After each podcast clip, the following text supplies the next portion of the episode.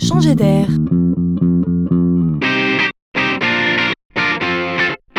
C'est la chronique de Laurent Collen.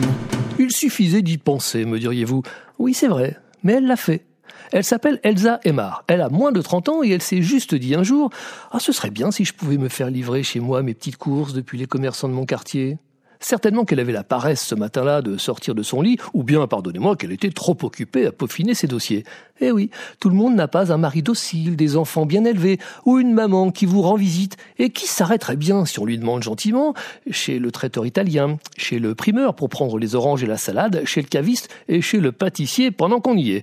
Alors au lieu de solliciter sa maman, elle a juste créé la plateforme Internet Épicerie qui propose tout simplement à tout un chacun de se faire livrer ses courses à domicile depuis les commerçants du quartier qui seraient donc référencés sur son site.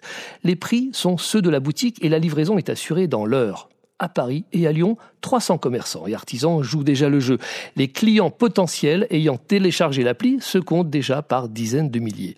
Les paresseux et les urbains actifs la remercient bien. Et peut-être les commerçants du quartier également, s'ils s'avérait un jour que le site épicerie sauve ou simplement dynamise le petit commerce.